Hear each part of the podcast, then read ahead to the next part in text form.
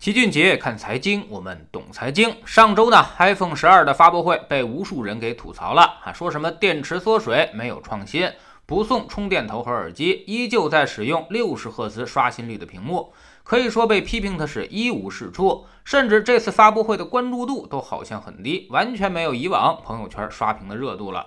而苹果的定价呢，也从不手软，iPhone 十二仍然是六千三起，iPhone 十二 Pro 则卖到了八千五百元。而对于苹果的吐槽，在网络上也似乎是一边倒的。当时就有很多人信誓旦旦地表示，这苹果真是坑傻子呢，谁买谁上当。从苹果的股价来看，发布会之后呢，也出现了明显的放量下跌，甚至带动了整个 A 股中的苹果概念都在下跌。普遍的解读为见光死，资本市场并不看好这次苹果带来的产品。但是没想到，就是在昨天，也就是在苹果预售的第一天，结果却令人是大跌眼镜。苹果官网的服务器被挤崩了，一度网页根本就打不开。京东和天猫平台也都在几分钟之内就显示无货了，电商官网也迅速显示无货，任何版本都没有货。这事儿呢就太有意思了，再一次诠释了那两句古话：你大爷还是你大爷，嘴上说不要，身体却很诚实。其实苹果这几年几乎是屡屡上演真香定律，每次发布会都被骂得很惨，但是呢，每次产品却又都卖得很好。从2011年乔布斯离世之后，大家就对库克的创新力不足年年都在吐槽，但就是在这样的骂声当中，苹果的股价却翻了十倍。而且有一个特别有意思的现象，就是苹果的股价回落往往都是在九到十月份开始出现的。也就是说，发布会前后大家就不看好它了，然后不知不觉它就又创了新高。其实很多企业界的朋友也都在天天研究着苹果，觉得苹果非常神奇。老齐之前呢也参加过几次投资机构和手机厂商们组织的闭门会议，对于苹果每次都上演的真香定律，大家总结了这么几点原因。首先呢就是基因碾压。苹果是智能手机的鼻祖，它是行业的开创者，这个是不争的事实。后来者即便追赶，也都在学习苹果，无论从设计到功能，全是如此。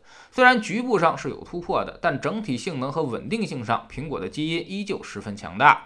而这种基因和先发优势，早已经在投资者心目中产生了定位。这种定位是根深蒂固的，只要它不犯重大的错误，其他品牌只能蚕食苹果的市场，却不能取代它的位置。其次呢，就是生态独立，竞争对手的追赶其实都来自于安卓上进行的。虽然都是手机，但是如果细分的话，是两条赛道，这两套系统完全不兼容，所以极大的提升了迁移的成本。再加上苹果的全系列产品的打造，让它形成了一个独特的生态环境。比如我媳妇儿就是用苹果手机、苹果表、苹果电脑、苹果耳机，全系列苹果产品。这让他对于安卓产品压根儿就提不起兴趣。老齐呢，最早其实也是用苹果的，但是用到 iPhone 七的时候，由于事情太多，手机电量消耗太大，无法忍受苹果的产品没有快充，所以呢，才转到了华为。当时两套系统迁移的时候，其实还真是挺麻烦的，适应了好一阵儿。所以如果没有特别大的痛点，用户迁移的成本还是很高的。第三呢，就是品牌定位。从整个品牌形象来看，苹果毫无疑问是最高端的。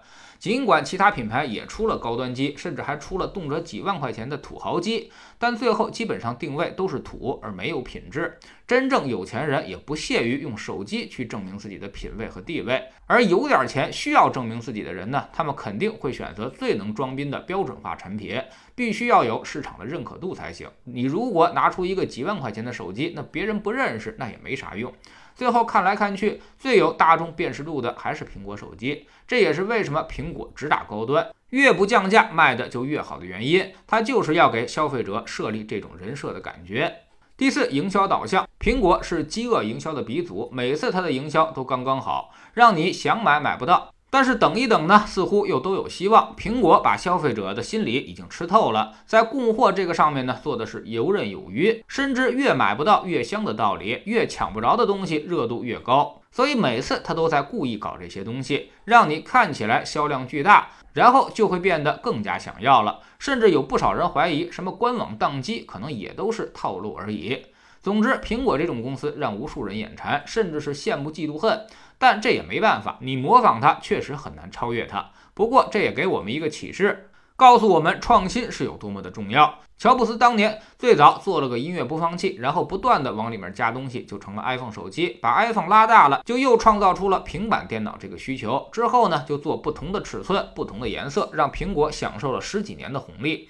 到现在也仍然还在继续，所以对于一个企业来说，引领需求的创新，打造新物种，从零到一的创新才是最重要的。我们现在的企业家还缺少这方面的精神，跟着别人屁股后面去做，确实是风险低，也最省力。但是你只能变成优秀的公司。很难成为那个伟大的公司。如果我们的企业都在模仿美国企业的话，那么在科技上超越美国，在逻辑上其实是行不通的。